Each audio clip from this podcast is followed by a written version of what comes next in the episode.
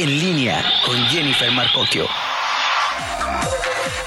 Seguimos en línea cuando son las 7 de la tarde con 5 minutos porque tenemos que hablar de lo más relevante ahora mismo. Y es por eso que saludo con mucho gusto a un invitado especial que tenemos a través de la línea telefónica, a Fabricio Loruso, académico de la Universidad Iberoamericana aquí de León, además especializado en temas de desaparición y movimientos sociales de víctimas en México y aquí en el estado de Guanajuato.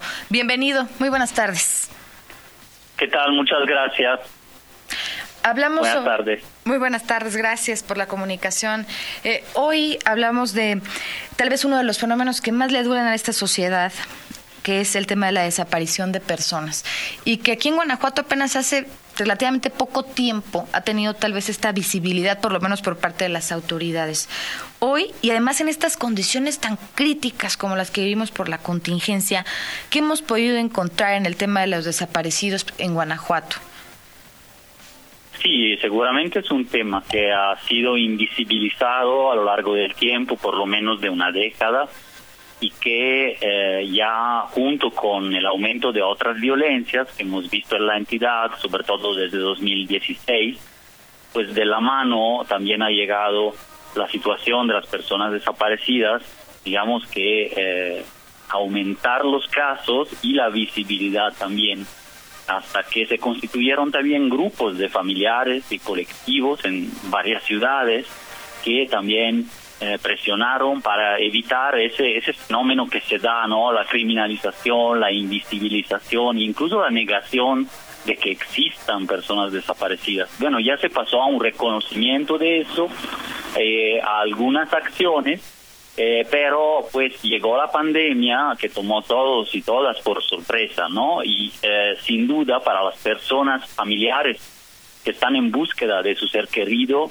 es un doble flagelo, ¿no? Es un problema enorme de por sí eh, conducir una vida, una familia, estando en búsqueda constante de un familiar que en muchos casos puede ser eh, un hombre, puede ser el sustento de la familia, entonces hay un tema económico muy, muy fuerte.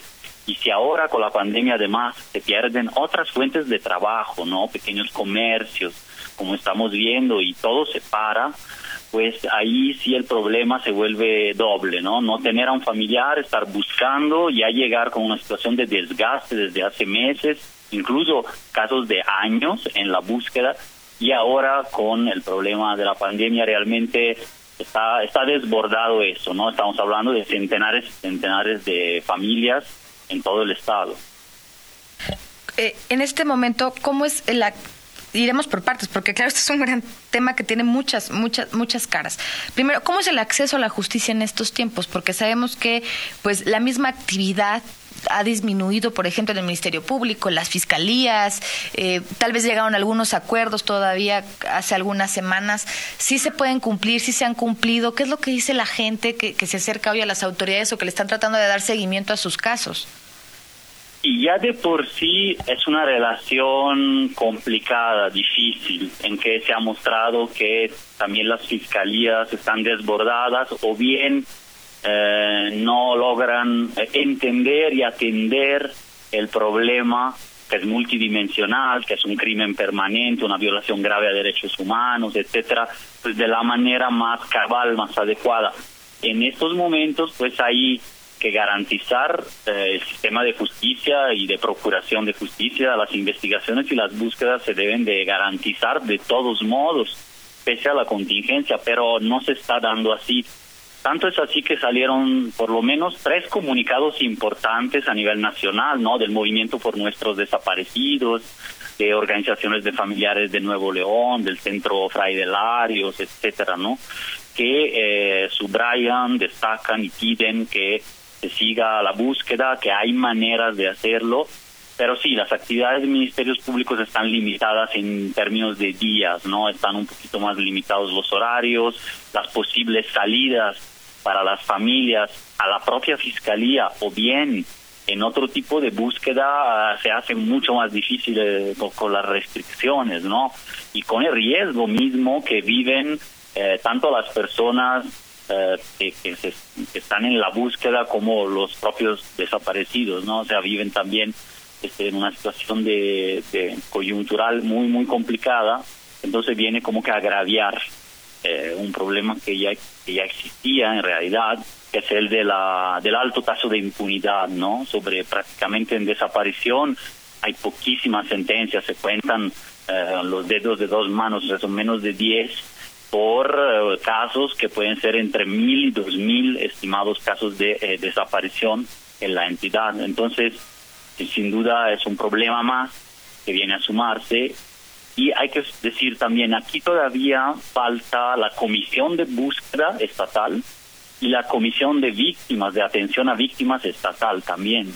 Es decir, las federales prácticamente no, no, no están actuando eh, aquí en la entidad en Guanajuato y la mayoría de los casos son del fuero común y deberían de atenderse con esas comisiones, ¿no? El apoyo a víctimas y eh, el apoyo para la búsqueda, pero no las hay. Entonces sí estamos en una situación un poco más, bastante más grave que igual en otros estados que ya mm, por lo menos han tenido ese camino institucional, ¿no? Ya ya empezado, ya que arrancó. Se habló en algún momento en los acuerdos de que habría de generarse un fondo para precisamente apoyar a las familias, como bien lo comentabas hace unos segundos, muchos, eh, muchas cabezas de familia, ¿no? Dejan de estar y en medio de, la crisis y, del dolor que esto representa y de ir y de venir en el tema de la justicia, eh, pues se habla de que muchos no tienen manera de sobrevivir o de llevar el día a día. Hoy, ¿cómo, cómo es eso? ¿Sí, se ha planteado ese fondo? ¿Existe? ¿No existe? ¿Qué tiene que pasar? Porque también sabemos que hay una faltante ahí en el tema legislativo que no permite avanzar ciertas cosas. Sí, el avance legislativo es bueno, pero la ley todavía no existe. Se está planteando para la, digamos esta esta temporada, para abril, mayo, concluir el tema de la ley.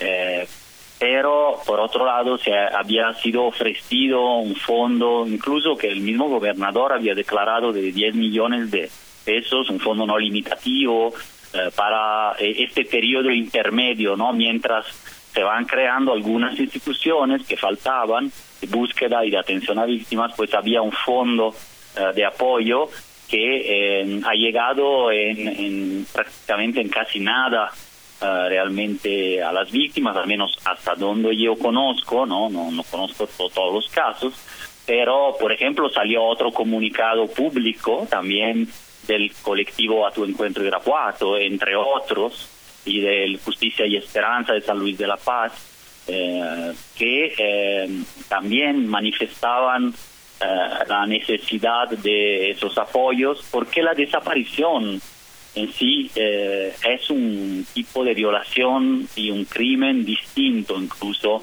que otros, ¿no? Es un crimen permanente, es un crimen desgastante, con sus características peculiares que sí exigen un tratamiento diferente de otros tipos de víctimas del delito común, por así decirlo, ¿no?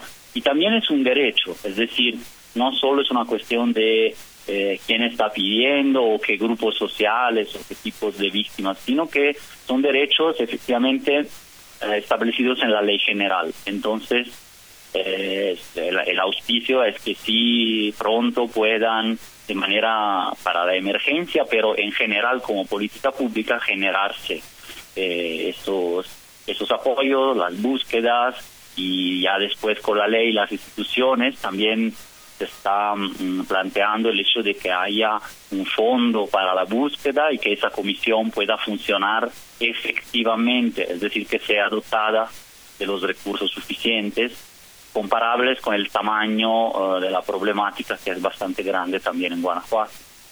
Efectivamente, sabemos que, eh, a propósito de lo que comentabas, porque aparte me parece muy interesante cómo se han ido conformando estos grupos de familiares, o sea, una iniciativa que viene, digamos, desde el fondo de, de, esta necesidad después de no ser escuchados, es decir, la gente llega, se une, empieza a buscar justicia. Sabemos que incluso han publicado que enviaron una carta especial un poquito antes de, de la fase 2 de la contingencia para hablar de este tema de los apoyos. ¿Se sabe si alguien le respondió, si les dijeron que luego, si todavía no tienen respuesta? Mira, en lo particular podrían incluso preguntarlo directamente a los digamos a los coordinadores eh, directamente del colectivo, pero por lo que yo vi también está público, también en, el mismo Twitter eh, y en otras redes sociales, en ese sentido no ha habido una respuesta eh, clara hacia eso. Ha habido unos cuantos apoyo debido a otras situaciones de emergencia anteriores a la pandemia, ¿no? Eso sí, sí existió, pero no, no se compara, digamos, con el fondo que se estableció, ¿no? Eran como una serie de, eh, de pequeños apoyos, eh, pero no, no es una política, digamos, estructural eh, basada en ese fondo o en otro tipo de, de apoyo, ¿no? El psicosocial, además del económico, etcétera que es lo que debería de hacer una comisión de víctima formalmente establecida. Hay otra preocupación que expresan los colectivos nacionales también, que es la crisis forense que tenemos en México, con esos eh, conocidos, ¿no? El número de 37 mil cuerpos sin identificar en miles de semefos, preocupa muchísimo a las familias de las personas desaparecidas, porque también aquí en Guanajuato ya se ha visto de manera práctica, efectiva, de cuando fueron familiares o cuando van en general a esas instituciones, eh, como el CEMEFO, ¿no? el Centro Médico Forense, el Servicio Médico Forense, para tratar de identificar o de entender eh, si ahí puede estar su familiar. Eh, en general hay un trato pues muy malo, hay una situación de registros em, poco funcionales o inexistentes de escaso acceso a, la estructura, a las bases de datos. O sea, ese es un problema mm, típico en, muchos lugares y ese, esos 37 mil cuerpos sin identificar eh, sí son, son un problema forense eh, en México tremendo que puede agraviarse con la crisis que viene, ojalá que no, pero pues eh, hemos visto países como Italia, la ciudad de Nueva York, Ecuador, ¿no? un desbordamiento en el número de personas que mueren por el COVID-19, por, la enfermedad, y entonces la crisis forense puede agraviarse, ¿no? Es decir, todo ese número de cuerpos, las fosas comunes, etcétera. De eso ya hablábamos en México antes respecto de otras situaciones, pero pues qué tal la preparación hacia esta pandemia que puede entonces generar mayor problemas como de saturación, ¿no? Entonces, eh, esto se, se conecta mucho con la ya la crisis forense anterior. Tendremos que ir desmenuzando estos temas y, yo creo que a lo largo de los días y seguramente de las próximas semanas dándole seguimiento también con, con casos cercanos, eh, digamos, las familias. Al final eh, estas personas que hoy están dando todo por encontrar a sus desaparecidos ante las acciones o la falta de acciones de la autoridad correspondiente. Te agradezco mucho que hayas tomado la comunicación esta tarde, entonces espero que no sea la última vez porque todavía tendremos que ahondar más en estos temas. Sí, muchísimas gracias. Ojalá puedan hablar pronto con familiares de personas que están buscando a sus familiares, porque la búsqueda no acaba, no se para, incluso en esta temporada estaremos en contacto y, contacto y por supuesto también contando todas estas historias que al final son nuestras historias. Muchas gracias. Gracias, Fabricio Loruso. Gracias. por la comunicación esta tarde. Fabricio Loruso lo escuchaba hace unos momentos, académico de la Universidad Iberoamericana de León, especializado en temas de desaparición y movimientos sociales, eh, víctimas en México y en Guanajuato, de verdad. Un tema que aquí en específico le hemos dado un gran seguimiento. Eh, hemos vemos muchos muchas caras de la contingencia y por eso se arrancaba. Pero hoy una de las caras es esto es el tema del acceso a la justicia es el tema incluso pues de capacidad de las autoridades y me refiero incluso bueno hasta lo que va fuera de sus manos no eh, el tema del covid no se esperaba pero también los rezagos los rezagos que hay en el tema legal, en el tema de investigación, en el tema legislativo, obviamente, va junto con pegado, este, y, todo lo que viene detrás de esto. Entonces vamos a seguir platicando de esto, vamos a, a, entablar comunicación también con las familias de los desaparecidos, con los miembros de los colectivos que hoy en Guanajuato trabajan precisamente para encontrar por lo menos una respuesta hoy a esto que tanto